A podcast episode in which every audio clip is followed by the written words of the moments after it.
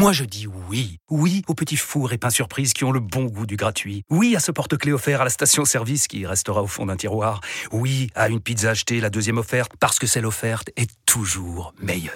On préfère tous quand c'est gratuit. Chez Skoda, profitez de deux mois de loyer offert sur une sélection de modèles jusqu'au 31 mars. Portes ouvertes ce week-end.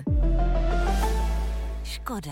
Deux loyers offerts après premier loyer en LLD 37 mois sur toute la gamme Skoda, Orenia et Enya Coupé, c'est accord par Volkswagen Bank. Détails sur skoda.fr. Au quotidien, prenez les transports en commun. RMC, cours numéro 1. You cannot be serious!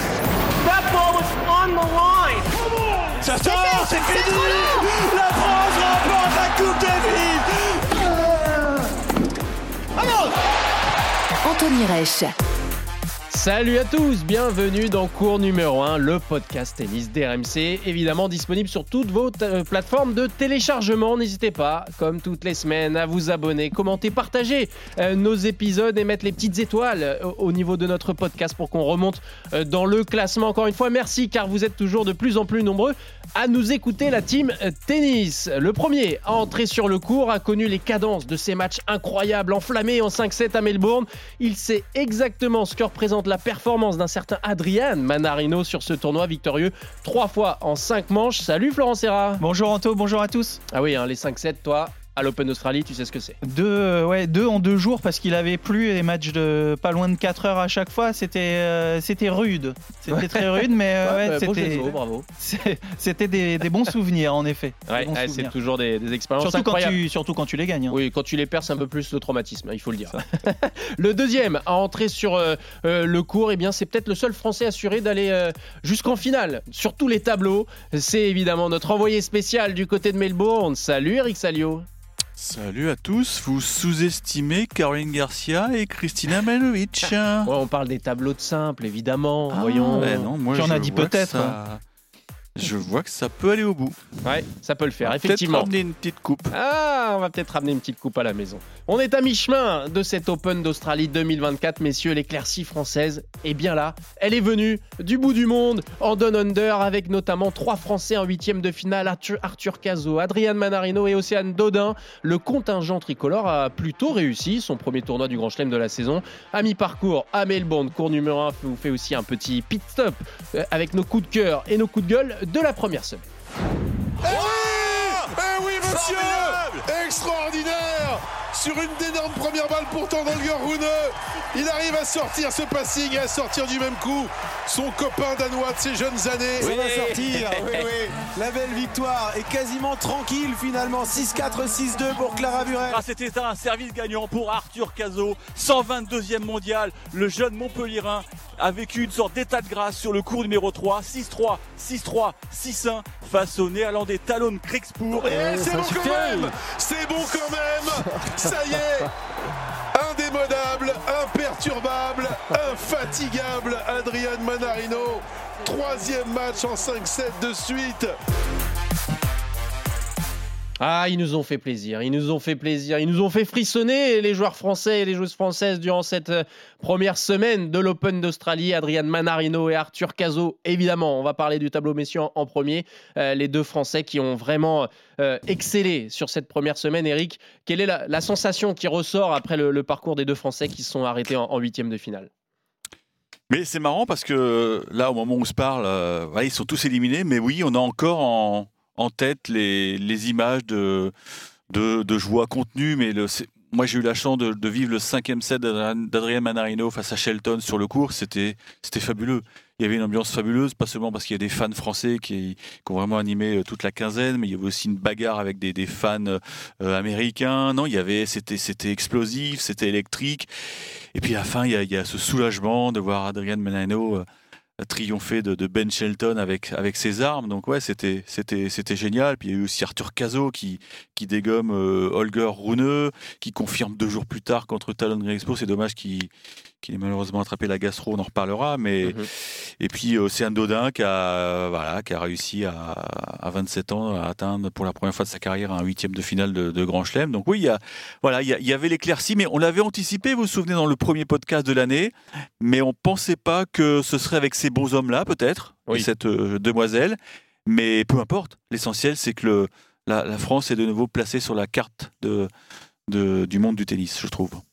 Ouais, euh, Florent, de ton côté, euh, quelle est ta, ta sensation là, euh, rapidement sur, ces, sur le parcours des Français? Après, on va s'arrêter plus sur Arthur Cazot. Oui, bien sûr. mais non, j'ai trouvé que c'était une, euh, une belle première semaine. Eric l'a dit avec le beau parcours d'Adrian. Mais bon, ça a commencé, même s'il perd en 3-7 euh, avec notre ancien Richard Gasquet qui fait pas un mauvais match en plus sur Carlos, Carlos Alcaraz. Mm.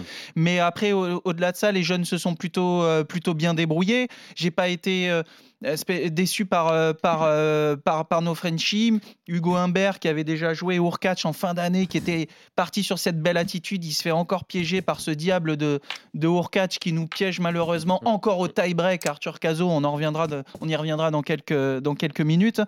Mais non, mais, mais Adrian, des, deux- des deuxièmes semaines, des huitièmes, euh, j'ai vu des, des joueurs, des combattants euh, qui n'ont rien lâché.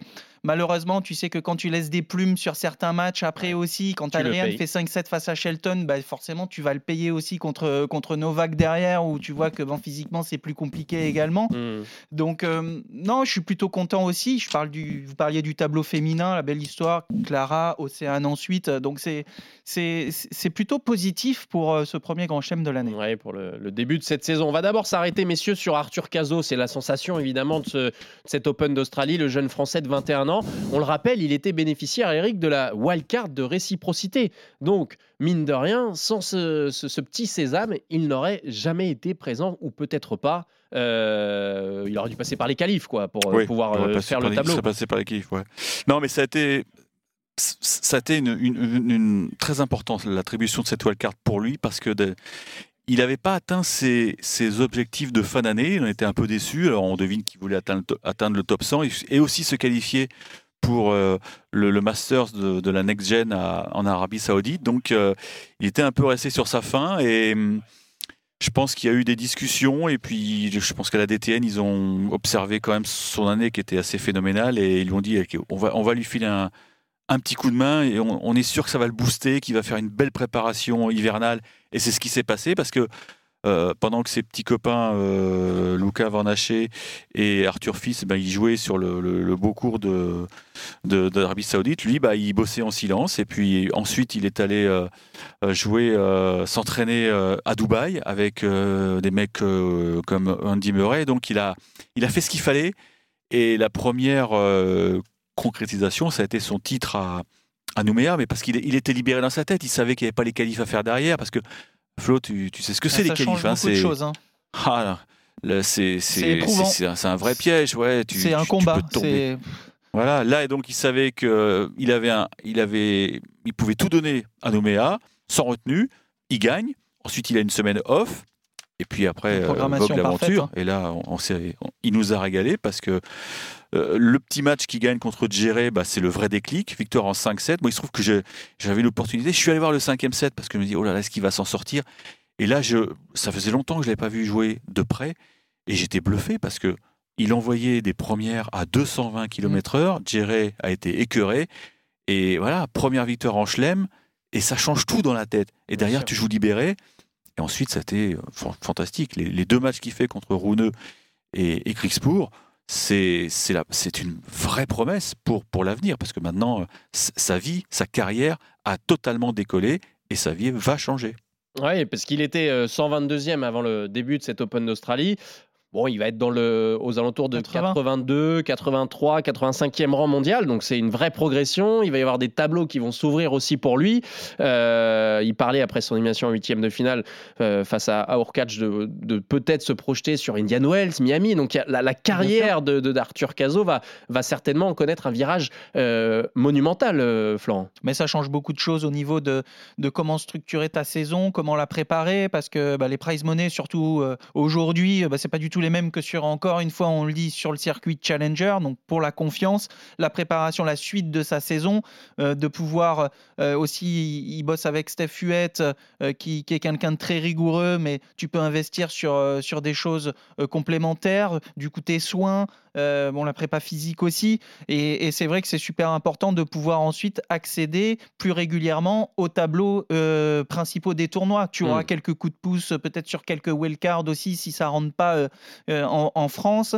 Et puis même dans les 500, tout ça, tu vois, ça doit être des échelons progressifs. Pourquoi pas retourner sur un gros challenger aussi de temps Mm. en temps pour te renvoyer un challenger et te rapprocher encore du top 50 Il va falloir faire cette programmation de manière intelligente, mais surtout, il est gonflé de confiance et il a vu que face à des membres du top 10 et même ces joueurs du top 100, il pouvait les battre. Il fait encore un bon match contre Urkach, donc franchement, c'est super positif. Alors, Eric, ce qui pourrait surprendre euh, le grand public et nos, et nos auditeurs, c'est pourquoi maintenant? Alors, pourquoi on ne l'a pas vu avant Arthur Cazot à 21 ans, contrairement à la génération euh, Van Haché, euh, euh, notamment Arthur Fils, euh, qui sont arrivés plus tôt sur les, les tournois majeurs parce que c'est Robocop en fait, Arthur Cazot.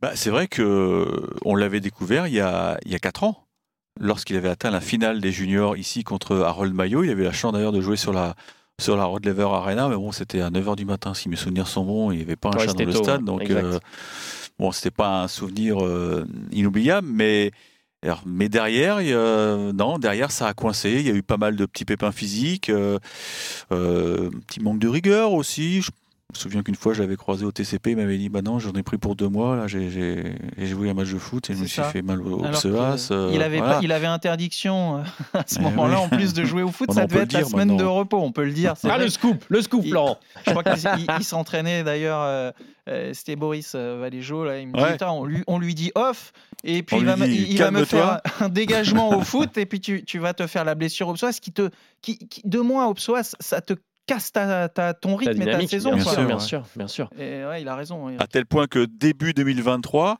il est quand même 382e mondial. Incroyable. 382e mondial. Donc il y a eu l'ascension fulgurante. Il a pris 300 euh, places Il a pris en un 300 an, places. ouais. quasiment, à un rang près. C'est fou, c'est fou. Avec, Mais tu sais- euh, ouais, des, des- un- euh, il passe, enfin, il est lucky loser à, à l'US Open euh, puisqu'il perd au troisième tour, mais il a repêché. Mais c'est vrai que la fin de saison, il arrive un peu sur les jantes puisque il voulait vraiment frapper un grand coup et, souvenez-vous, il perd en premier tour des qualifs contre Safioline, il perd au premier tour à Metz derrière contre Pierre Gerber. Donc voilà, les objectifs n'étaient pas atteints, mais quand même, il avait envoyé plein de messages positifs aux décisionnaires. Et, c'est vrai que Flo a raison. euh, J'ai revu avec plaisir Stéphane Huet, ça fait longtemps que je l'avais pas, pas vu. Il a, euh, c'est un bon binôme quoi. Ça bosse bien, ça bosse dur. Ouais. Et puis surtout, moi, je voudrais insister sur un truc, c'est que on a souvent eu des, des jeunes Français euh, pétris de talent, mais ça manquait de taille et ça manquait de, de service. Et là, là, on Ça tient envoie, un mec quelque chose. qui envoie. Là, j'ai sous les yeux les dans mon centre de presse les statistiques d'Arthur Cazot.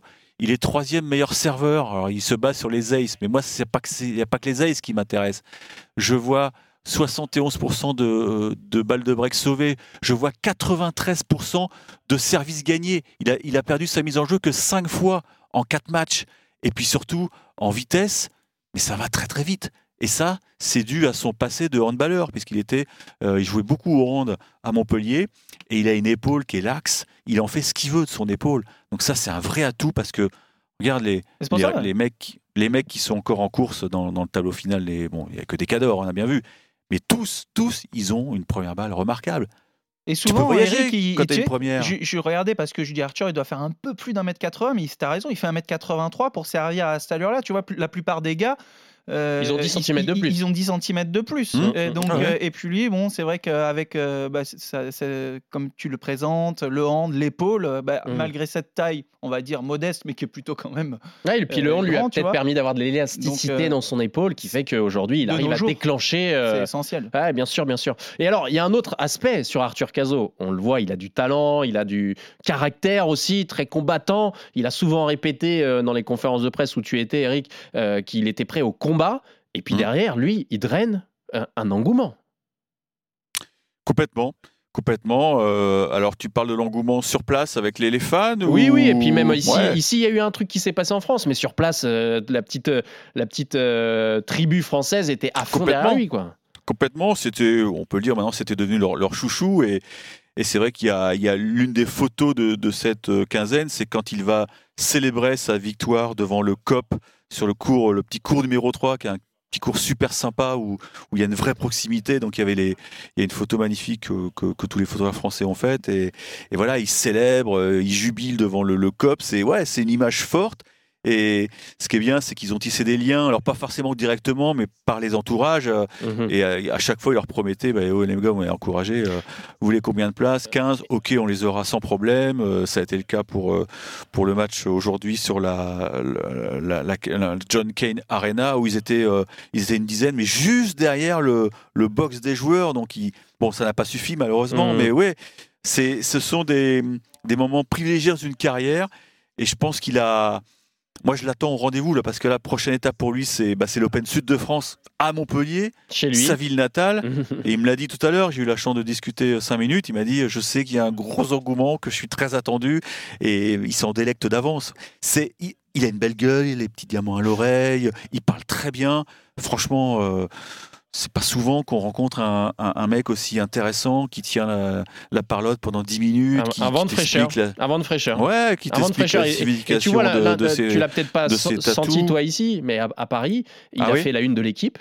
Oui, Euh, après l'exploit face à Rouneux, il a fait la une de plusieurs émissions sur RMC, euh, mine de rien. Euh, il y a eu un vrai engouement dans les médias pour Arthur Cazot, et ça, c'est pas an- anodin non plus. Ça va, falloir évidemment confirmer pour lui dans les, prochaines semaines, et notamment dès la semaine prochaine à, Montpellier. Tu parlais justement de, ta rencontre avec Arthur Cazot après son élimination en conférence de presse. Tu as eu la chance de pouvoir faire un entretien exclusif avec lui. On écoute euh, justement Arthur Cazot euh, après son élimination euh, en huitième de finale. C'est sûr que j'ai appris beaucoup de choses et que ça a été une expérience de dingue pour moi. Je vais me répéter, mais il y a eu beaucoup de premières et euh, c'est sûr ça va me servir pour la suite de ma carrière et, la suite de la saison. Là, voilà, j'ai une gastro, mais euh, peut-être euh, prochain Grand Chelem, ce sera mal à l'épaule. Et voilà, je me rends compte vraiment que si un jour je veux gagner un Grand Chelem, va falloir mettre toutes ses chances de son côté, être rigoureux comme je, je le fais actuellement, mais continuer à l'être parce que ouais, deux semaines de Grand Chelem, c'est long et physiquement, c'est pas évident. Et si vous voulez écouter l'intégralité de cet entretien exclusif avec Arthur Cazot, réalisé évidemment sur place par Eric, direction la chaîne cours numéro 1 sur toutes vos applications de téléchargement. C'est que du bonheur. On va passer à l'autre Français qui a fait un, très beau tournoi. hein, c'est le numéro 1 français, c'est Adrian Manarino, messieurs, euh, 35 ans, qui règne en maître, hein, clairement, sur les matchs en 5-7. Tout va bien, ça déroule face à Stan Wawrinka, l'Espagnol Jamie Munar et évidemment l'Américain euh, Ben Shelton. Euh, derrière élimination, on va dire logique, Eric, face à Novak Djokovic. Oui, alors évidemment, le regret, c'est qu'il a, il a pris le bouillon sur la Rod Laver Arena et qu'on a, on a eu très peur pour lui, qui, bah, qui, dans l'histoire un certain Thierry Champion, qui avait pris, euh, on s'en souvient, un tricycle contre Sergei Bruguera à Roland. Mais d'ailleurs, il nous l'a dit en conf, hein, il dit bon, euh, ça aurait été un détail de l'histoire si j'avais pris 3-7-0. Non, ce qu'il faut retenir, c'est que à 35 ans, il vit de belles émotions parce que même s'il a, il a du mal à, quand euh, il y a un micro devant lui, à, à sortir des, des, Des belles punchlines. phrases ou des punchlines, mais au fond de lui, quand on le voit à minuit, euh, quelques heures après sa victoire contre Shelton, je crois que c'était la plus belle victoire de sa carrière en termes d'émotion, en termes d'ambiance. C'était juste magique. Puis la manière dont il a démoli l'Américain, parce que on connaît la, la force de frappe de Ben Shelton. Moi, j'étais sur le cours. Je dis, mais comment il fait pour retourner systématiquement des avions à 210, à 220 Un Flo, tu le connais, il a un œil fantastique, il a sa raquette trampoline, il a, il, a, il, a, il a écœuré tout le monde, il a écœuré tout le monde. Et le mec, c'est un chameau. En 5-7, il est imprenable quasiment, parce que c'est un bosseur de folie. Et il le dit, il nous l'a dit en début de, de quinzaine, il dit, j'aimerais avoir une vie un peu plus fun, mais voilà, j'ai besoin d'aller à la salle de gym. Et il se fait même chambrer par des joueurs français, alors je sais pas lesquels, qui disent mais qu'est-ce que tu vas faire? Ça sert à rien. Mais si, ça sert à, à tenir la distance euh, face à Stan, face à Mounard, face à Shelton. Et voilà la récompense, c'est que lundi, il aura son, son meilleur classement. Je crois que ce sera 17 ou 18, ça va dépendre de. 17. Ah, Ils de y sont passe, hein, à hein. la gym, les autres quand même. hein. Le charrie, Ah, peut-être mais j'ai l'impression il, est qu'il fait tout j'ai frais, l'impression l'Adrien. Mais... qu'il- J'ai l'impression qu'Adrien, il, tu l'as il charrié, fait pas double, il fait double dose, Non. non? Fait pas il- double dose, ouais, Adrien Non, mais il fait ce qu'il faut pour garder euh, son petit développé couché. On le voit pas beaucoup, mais, mais bon, il est là à la gym euh, quand même. Non, non, il, il passe du temps et puis il connaît ses forces. Tu, tu l'as dit. En plus, euh, il l'a bien embêté avec sa patte gauche aussi, mine de rien, à Shelton, parce que son service, il est peut-être moins puissant. Mais il a ce petit slice sortant euh, qui, va, qui va sortir Shelton. Il n'a pas du tout aimé ça aussi au, au retour. Donc, il avait des armes pour, euh, pour le gêner et puis pour le faire dégoupiller. C'est vrai que c'était un, c'était un, un beau coup de cœur, là, ce, ce premier, euh, cette victoire en 5-7. Là. Et puis évidemment, notre numéro un français du, du moment, il est toujours aussi atypique. Tu le disais, Eric, il y a cette histoire de tension de cordage, il y a euh, ces superstitions pour pas connaître euh, son futur adversaire, même si là, il vous a un Ah petit oui, là, peu... là, non, là, il petit- il nous a, il il fait à nous a l'envers, baladé. hein, hein, il Et vous a bien baladé, fait un petit peu à l'envers. pour Djokovic. Mais Bon, on lui en veut pas. non, c'est- de bonne guerre, c'est de bonne guerre. Et puis, il y a aussi, euh, mais ça, c'est c'est pas nouveau, hein, c'est cette absence de sponsor principal pour lui on a au niveau textile. Il est revenu dessus pendant cette première semaine de l'Open d'Australie, puis après, on débrief. Si je venais à travailler avec une marque, c'est parce que j'aurais vraiment une bonne relation avec les gens et signer avec n'importe quelle marque et juste pour euh, voilà, prendre un, un peu de thunes. Et pour moi, je privilégie vraiment le fait de me sentir bien dans mes vêtements, dans mes chaussures. Il y a aussi le côté blessure parce qu'il y a des, euh, certaines marques qui t'obligent à jouer avec leurs chaussures et moi, bon, j'ai été un peu blessé par le passé. À mon âge, j'ai pas envie de passer six mois à avoir un problème au genou, au pied ou quoi que ce soit. Un gros mélange qu'il faudrait trouver, mais euh, moi, je suis, je suis vraiment pas contre. S'il y a des gens sympas avec qui je peux travailler, ce sera avec plaisir. Mais euh, c'est vrai que je privilégierais toujours le fait de, de bien me sentir. Donc, il faudrait aussi qu'ils fassent des vêtements dans lesquels je suis, je suis bien aussi. Eric, là, le, le, 17e, le futur 17e mondial. Il n'y a Eh pas de oui. contrat, c'est incroyable quand même, non? Ah oui, mais parce que euh, il, est très intelligent, Mana. Mais c'est vrai qu'en conf de presse, il a ce ton un peu euh, monocorde. euh, Ça, ça monte jamais dans les aigus, tu vois. Euh, pendant une semaine, euh, Arthur Cazot, il nous a régalé avec des punchlines. Bon, Mana, il est c'est- trop discret, c'est- Manin. Ouais, voilà, il y a un peu de ça. Il fait son truc dans son coin. Euh, je je suis pas sûr qu'il apprécie beaucoup les, les journalistes. Il- je sais pas. euh, on sait pas vraiment ce qu'il pense. Mais, mais c'est un joueur fantastique. C'est un joueur qui a, une, qui a une main extraordinaire. Et de plus en plus, les, les personnes ne, ne veulent jouer. Personne ne veut jouer sur le circuit parce que, parce que voilà, il est- c'est un embrouilleur de première. Hum, hum, hum. Et puis Shelton, euh, il l'a dit, euh, ouais, c'est c'est un mec qui est très très compliqué à, à, à manœuvrer. lire, quoi. Ouais, bien sûr, à bien sûr. manœuvrer. Donc, euh, Je le rejoins par contre sur une chose. Les chaussures, c'est super important. Mais je veux dire, c'est vrai qu'il y a- y, des marques qui t'obligent à jouer avec leurs chaussures. Et si ça te correspond pas, vraiment, toi, tu es habitué à un modèle de chaussures, tu te sens bien comme ça. Et je trouve que là, là-dessus, il a tout à fait raison. Après, je pense que les marques peuvent faire des vêtements dans lesquels il va se sentir bien. Et d'ailleurs, les vêtements sont sûrement déjà sortis, il se sentirait bien, mais le connaissant, Adrien, c'est le genre de joueur, quand ça allait pas, il arrachait son truc et il faisait Ah, ça me gratte, c'est- c'est- je suis pas bien là-dedans, tu vois. C'est, il était toujours un peu comme ça. J'ai souvenir de lui à l'US, euh, la dame euh, du, du sponsor était venue le voir, il a enlevé son, son truc, je sens pas bien là-dedans, tu vois. Donc, c'est, c'est toujours ça. Après, je pense que là-dessus, il pourrait faire un petit effort. Autant sur les chaussures, je, je trouve Oui. que je le rejoins totalement. Oui, ça vous a pas échappé, messieurs, que lorsqu'il a, il a joué Novak Djokovic sur le central, il avait deux petits patchs sur les manches. Vous savez hein, Oui, comment ça se passe hein, petit Quand patch, un euh, joueur. Arrêtez affronte de- une fumer, star, ouais. eh ben la, la marque, on va pas la note, on va pas la, on va pas la citer, mais bon, ils viennent voir le, le joueur le, le moins bien classé, le, le modeste joueur, en lui disant euh, ça t'intéresse de, de mettre nos- le petit patch, c'est 15 000. tant. Alors, je- Ils sont toujours 15 rouges. 000. Ils Non, sont je sais sûr pas. c'est une question. Non, 15 mais 000. justement, 15 000. je, je pense. Je me peu- demandais ouais. si Flo avait Ouais, des chiffres ouais. à nous donner. Ouais, C'était il y a longtemps, euh, je me, je me souviens plus bien. Ils sont, en francs, ils, toi, ils non sont, non, quand même pas. 30 merci. 000. Ils, ils sont, donne-moi 30 000. 30 000. File-moi 30 000. ils, ils sont toujours jaune et vert ou, ou... Oui, c'est ça. Hein, on est d'accord. Ouais. Voilà. Donc tu vois, Pas il, jaune et vert, il- il euh, prend des thunes, euh, il prend vert des et thunes. rouge, et comme il le dit ouais. aussi, les prize money ont tellement augmenté qu'il va pas s'embêter à Oui, accepter une sûr. offre du, d'une sous-marque dans laquelle euh, il se sentirait pas bien dans, dans- dans leurs vêtements. Donc voilà, il, il- il vit son truc. euh, il fait sa programmation à lui. D'ailleurs, à- après la Coupe Davis, où il va aller aux États-Unis, il va jouer Dallas, il va jouer Delray Beach, alors que il pourrait jouer Marseille, il pourrait Là, il jouer prend Montpellier. 275 000 dollars australiens. De prize money. Bah, Pour un c'est pas huitième. ouais. C'est pas mal, c'est correct hein, pour une semaine mal. de travail. Allez, on passe au tableau féminin avec évidemment des très belles euh, satisfactions. Euh, la première, c'est Océane Dodin, euh, la, la- la française qui euh, s'est arrêtée en huitième de finale, premier huitième de sa carrière en, en Grand Chelem. Bon, elle n'a pas vraiment existé face à, à Zeng, la 12e joueuse mondiale, défaite 6-0, 6-3. Euh, on on l'écoute à la sortie du cours euh, après euh, ce, ce beau parcours à l'Open d'Australie. Ce matin, je me suis chauffée sur la road lever, j'ai joué comme une merde. je me suis dit, oula, c'est quoi ça? Parce que ça faisait un mois que je suis en Australie et que je jouais bah, plutôt bien. Avec le, stress, euh, peut-être le cours. Euh, moi, je me sens quand même toujours mieux sur des petits cours. Euh, je suis quand même plus à l'aise. Mais en règle générale, j'ai pas eu de très bonnes sensations. Je crois que c'est pas mon jour et, du coup, voilà, j'ai essayé de profiter, entre guillemets, même si j'y croyais toujours, mais j'avais quand même du mal. Elle me maintenait quand même la tête sous l'eau. Et 6-0, bon, tu te dis, bon, je vais profiter d'être là, mais c'est tout, quoi. J'en tire que quand même le positif du tournoi. Ouais, Eric, toi qui as suivi euh, le parcours d'Océane Dodin, c'est la belle surprise quand même, c'est la surprise du chef là, non? C'est la belle surprise et puis c'est c'est une réussite qui est qui est totalement incroyable parce que Océane euh, elle a pas de coach ici.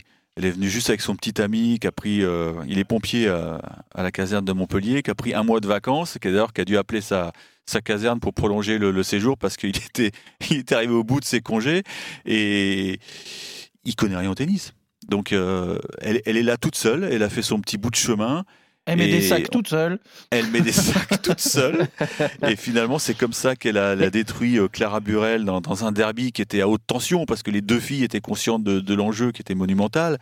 Et hum, voilà, donc c'est, une fille qui est hors circuit. D'ailleurs, je- vous avez remarqué que ce soir, là, euh, Julien Beneteau, il n'était pas dans le box. hein, donc, euh, elle fait son truc en solo. euh, J'ai cru comprendre que son dernier passage en Belgian Cup, c'était pas forcément bien passé. mais elle est totalement atypique, totalement atypique. Donc, euh, Bon, en sparring, Euh, c'est pas facile aussi. hein, Elle joue un peu toute ah, mais seule. elle a pas de sparring, Ouais, tu vois, mais, les- mais pour revenir sur cet, euh, aspect-là, c'est-à-dire que Océane Dodin n'a pas de coach. Clara Burel euh, était accompagnée jusqu'à juillet dernier par Olivier Malcor. Euh, c'est son petit ami aussi qui l'accompagne. Enfin, on- il mais il y a lui plus- qui joue bien au tennis, il est 2-6. hein. Oui, lui est de 6, oui. Euh, mais Ouais. mine de rien, ce sont des joueuses qui n'ont. où- il y a d'autres exemples comme ça, où il n'y a pas forcément un Ouais, ouais. spécialiste tennis à leur côté. quoi. C'est une, c'est une petite tendance qui, qui Bah, émerge. quoi, hein. Il suffit pas d'avoir une écurie. Quand tu vois l'écurie d'Holger Rune, bah, le mec il vient avec euh, six mecs. euh, Enfin, il y a tout le diététicien, le préparateur physique, le coach. Et encore là, il y avait, il y avait Séverin Lutti, mais il n'y avait pas Boris Becker. Sinon, euh, c'est une armada incroyable. Évidemment, il, il fait, il fait deuxième tour. Donc tu vois, il- elle était bien dans ses pompes. Euh, elle, elle commence à prendre de, de l'âge, de, de la maturité. Et c'est vrai que moi, j'ai vu son premier tour et j'étais au bord du cours et je sentais qu'elle était au bord de l'explosion. Et après, elle m'a dit, mais j'avais, j'avais le cœur qui allait sortir de ma poitrine tellement j'étais tendu. Donc voilà, donc ça, ça va l'aider à, à- elle aussi à, à rentrer dans des tableaux plus intéressants, de, de quitter un peu les petits, les petits tournois, les 120 000 ou Mhm. les, les challengers. Mhm. Mais en- maintenant, elle a, elle a ses limites. Elle a ses limites, tout le monde le Ouais. sait. euh, Ouais. là, Bah là, ça s'est vu, La, hein. la Chi- Ça, ça la s'est- chinoise l'a mise souvent à, à 4-5 mètres de la balle. Ah, elle joue trop tôt, elle joue très vite et tôt en plus. hein, donc c'est Oui. pile le Ah schéma pour la contrer et puis la Mm, faire mm, mm. bouger, la faire forcer. Les, les deux autres euh, bonnes notes, on va dire, si on peut dire ça comme ça, messieurs, c'est évidemment euh, Clara Burel, on en parlait, qui s'est arrêtée au troisième tour, mais encore quand même un troisième tour pour Clara Burel en, en Grand Chelem, et Diane Paris, euh, qui, Diane qui Paris. revient, euh, qui revient un peu dans le game, Florent, j'ai envie de dire. Ouais, mais ça a été, ça a été plutôt pas mal. Elle reprend un petit peu confiance. Je sais qu'elle elle cherche un petit peu aussi.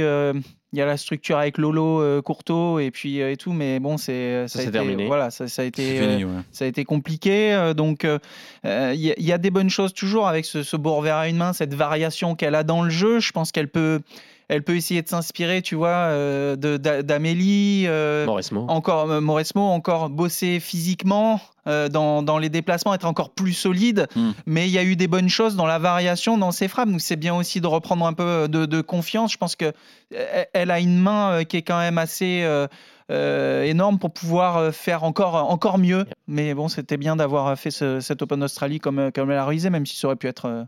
Euh, Mmh. Ah bah ouais, mais je peux encore. dire qu'elle était dégoûtée. Quand, Bah quand tu oui, mènes tu 5 en troisième contre André Eva, tu... Tu dois pas, oui. Elle nous l'a dit, elle a dit, je vais, celui-là, je vais, il, il va me faire Ah, très mal. penses, Euh. Elle a une balle de match. euh, en plus, c'était quasiment, euh, parce qu'on on, on va, on en reparlera sûrement euh, dans les prochains podcasts, mais là, la, la bagarre pour les Jeux Olympiques. Euh, Et lancé. si- Elle, elle est lancée, puis surtout elle est relancée pour des joueuses comme Océane Dodin, Bien pour des joueuses comme Diane Paris. Et Diane, elle savait très bien que si elle gagnait ce match-là contre Andreeva, c'était quasiment le billet pour, pour, pour Paris. Quoi. Bien sûr. Ouais, c'est pas dit que Gracheva, par exemple, va voir Gracheva. Soit, Gracheva, elle est en retard, elle est en eh oui, retard, elle est en retard, hein. hein, donc euh, bien Ah sûr, ouais. euh, c'est totalement euh, relancé. hein. Et Dodin, Océane Dodin, elle aussi, et, et quand euh, on, on l'a lancé sur le sujet, elles sont toutes, ah, elles ont toutes la même réponse. Oui, je rêve de jouer les Jeux à Paris. Donc ça, c'est, je pense, que c'est pas, c'est aussi une des explications peut-être de de cet Open d'Australie 2024 qui a été qui a été souriant pour les Bleus, c'est que eh ben voilà, il y a- il y a les, les Jeux, ça, ouais, ça les attire et donc Mhm. euh, faut faut aller chercher les points. Et je pense que les mois à venir vont être très intéressants. On note au passage que Alizé Cornet a pris un petit coup de vieux parce qu'effectivement, là, elle a, elle a perdu gros. Ici à Melbourne, on a vu son, son post Instagram il y a quelques jours où elle commence par Si jamais j'ai joué mon dernier match à l'Open d'Australie. Ouais, ça Mm. se confirme, ça se Ouais, confirme. ça. euh, mais voilà, bah, la, la roue tourne, mais bon, il, fallait un peu de sang neuf, on le savait. Mais c'est vrai que Diane Paris f- a, a- a fait, a fait des gros progrès avec son coach euh, argentin. Et puis, Clara Burel qui, qui met quand même deux petits sets à Jessica Pegula. Oui, Ça ça, aussi, c'était un, mastermind euh, sur le plan tactique. Bien sûr, bien sûr, bien sûr. Alors, en revanche, euh, évidemment, tout n'est pas tout beau tout rose dans ce, cet Open Australia 2024. C'est euh, une nouvelle désillusion pour Caroline Garcia. Qu'on sentait un peu regonflé euh, après son intersaison, ses vacances euh, euh, du côté de l'Antarctique, etc. Euh, mais ça n'a absolument pas bien fonctionné comme ça devait fonctionner, a priori. Euh, Eric, je te propose de l'écouter et puis ensuite tu Mm. nous donnes ton, ton sentiment. Elle était euh, bouleversée après son élimination. Comment je peux trouver la solution sur mon service si j'arrive même pas à respirer le truc le plus simple au monde? C'est qu'un deuxième tour de l'Australian Open, au final, jouer une fille qui est moins bien classée que moi, pourquoi je me mets dans un état pareil Bah j'en sais rien en fait. Et en fait, ça me bouffe. Des fois, je me dis, mais pourquoi je fais ça? Et final, tous les jours, bah je me dis, bah non, je vais continuer à essayer. Elle est touchante, évidemment, Caroline Garcia, Ouais. mais la question qu'il faut se poser, Eric, c'est euh, est-ce qu'il faut pas faire un vrai break là? Voilà, c'est c'est- voilà, C'est c'est- toujours c'est le compliqué, dilemme. hein. C'est le dilemme. C'est le dilemme. Si tu fais un Parce break, que là, elle est torturée. Hein, c'est... Ouais, mais Ouais, c'est après, alors- c'est après la défaite, c'est- c'est c'est à chaud encore. hein. Elle va mieux, elle va mieux puisqu'elle est en- quart de finale du double dame hein, avec euh, Kiki Malovic. Elles vont jouer euh, mardi, je crois, leur quart de finale. Donc, euh, Et c'est ce qu'il avait aurait- remis, hein, Eric. euh, Ah je ouais. te fais une Oui. truc. euh, ah, quand elle a gagné Roland avec euh, Kiki euh, derrière, elle a nous fait une fin de saison incroyable. hein, euh, oui, ça peut être un, un beau petit coup de pouce. Ça peut être aussi une belle cerise sur le gâteau si jamais tu vas chercher le, le titre ici à, à Melbourne. Mais oui, c'est vrai que la suite de la saison, on est très inquiet pour elle parce que elle s'en sort pas. Elle s'en sort pas. Le, Mmh, pas problème est, est très profond. Euh, je sais pas parce que son match c'était c'était une torture. Moi, je suis allé voir son match là. Tu sais à quoi j'ai pensé sur ce match-là? J'ai pensé, j'ai vu le même match Roland Garros 2023, Fa- euh, où elle fait tout, c'est-à-dire qu'elle Contre fait les- Blinkova? contre Blinkova. Ouais, mais Ouais. elle est- je- Elle fait les fautes directes, elle fait les coups gagnants, euh, elle a un jeu qui est potentiellement incroyable, Bah oui. euh, mais, derrière, est mais derrière, c'est du gâchis. et je Ouais. pense que tu vois, Là, c'est la machine infernale en fait. hein. tout le monde parlait du, du match contre Osaka et tout, qu'elle gère plutôt pas mal. Bien et puis sûr. après, tu, tu sais que la fille en face est moins bien classée. Te- Fresh. Tu, tu- tu- tu te donnes moins le, euh, moins le droit de perdre et puis tu te mets dans un état euh, de crispation Mm, qui mm, fait mm, que bah, Ah, tu joues tout seul, tu te crises, tes coups partent pas, tu sens pas, tu paniques. Mm, mm. Et puis après, euh, Ouais. la désillusion est, est forte juste après la défaite parce que tu sais que tu as très mal géré ce, ce moment-là. Donc je, je comprends tout à fait euh, ce que- ce qu'elle veut dire. Mm. On verra Oui, si mais elle, Flo, Oui, tu avais quand même déjà des signes avant-coureurs lors de sa conférence de presse euh, post-Osaka, Mm. quand elle expliquait que elle avait passé toute la journée à, à pleurer, elle avait plus envie d'y aller, qu'elle était en stress total. Donc tu vois, et quand je lui ai dit, mais j'ai l'impression que tu prends plus de plaisir, Caro, dans, dans ton métier, et elle savait pas quoi répondre. Elle dit quand même pas, mais bon, au fond d'elle, c'est presque une torture de, de- de monter sur le cours parce que parce qu'il n'y a, y a rien qui va quand tu n'as pas la confiance, quand tu sais pas si- s'il faut avancer, si on, mais t'entends qu'il faut reculer, mais ton jeu c'est d'avancer. Enfin, elle est torturée. Elle est torturée, donc j'espère qu'elle va, Mm. qu'elle va s'en sortir. Et puis, effectivement, la, la me- le meilleur remède, ce serait d'aller décrocher ce, double, ce ouais. titre en double dame. tu as raison. Exactement. On va voir si euh, ça lui permet de, de repartir de l'avant pour la suite de la saison. Messieurs, pour terminer cet euh, épisode, euh, on va dire, euh, à mi-chemin de cet Open d'Australie, qui vous a impressionné chez les hommes d'abord euh, sur cette première semaine, Florent? Euh, qui m'a impressionné, qui m'a impressionné à part Novak Djokovic, bien sûr. Euh, Yannick puisque Sinner, par exemple, ouais, Yannick Sinner euh, avec sa force de frappe set, euh, même, hein. euh, qui marche sur tout le monde et qui est dans la continuité de cette fin de saison où sur dur là tu sens que service coup droit revers du fond du cours je viens toujours un petit peu au filet conclure j'ai l'impression qu'il est sur la continuité de la saison Mm. dernière et, et- et ce qui fait euh, me, me- me plaît bien c'est c'est- c'est solide et il va falloir euh, il va falloir aller tenir la cadence pour les autres Et toi, Eric, qui t'a le plus impressionné? Sinner, Sinners en premier. Et j'ai des gros doutes sur Djokovic parce que je vois un peu les confrères serbes, je les sens pas rassurés. Il, a, il traîne un virus. Il traîne un virus depuis le début de la quinzaine. Et j'ai vu un tweet d'un confrère serbe qui le. Vraiment, je vais pas dire c'est son confident, mais il le connaît parfaitement. Et les mecs ont insisté sur le fait que allaient, il allait jouer demain, donc mardi, la, euh, son match face à Fritz en day session. Et demain, ils annoncent 30 degrés. J'ai bien Euh, aimé d'ailleurs Fritz sur cette première semaine Eric Ouais, ouais. Et j'ai. La moi, je chaleur, suis il n'aime pas convaincu- Ah non, il aime pas ça. Et. Et je suis Et je, je persiste. Moi, enfin, c'est. Je peux me tromper, mais j'ai. Je connais un petit peu le truc, mais je l'ai pas trouvé euh, au- Serein. top contre Manarino. Vous allez me dire, mais sûr il a mis branlée. Mais parce qu'il voulait finir très vite, parce que je pense qu'il savait qu'il était Ouais. en. Il n'avait pas une autonomie euh, énorme. Hum, hum, hum. Et c'est vraiment dommage que Mana avait plus de gaz parce qu'il a raté quand même des trucs qu'il rate jamais. Et j'aurais voulu, parce que sur les longs rallyes, je voyais Joko, euh, il soufflait comme un bœuf, il regardait son clan, il il y, a un truc qui va pas. Et demain, si jamais Fritz arrive à le tenir au score, Ça attention. peut être intéressant. On va voir si euh, l'épilogue de cet Open d'Australie nous donne euh, raison et te donne raison, Eric. En tout cas, on vous débriefera évidemment euh, ce premier tournoi du Grand Chelem de la saison dans le prochain épisode. Merci à tous les deux pour ce nouvel épisode de, cours numéro 1. Comme toutes les semaines, n'hésitez pas à le commenter, le partager sur vos réseaux sociaux et soumettez-nous vos, idées de podcast si vous avez envie de parler d'un thème dans le, les, les prochaines semaines. À très bientôt sur RMC. Ciao, ciao Ciao, ciao. Cours numéro 1.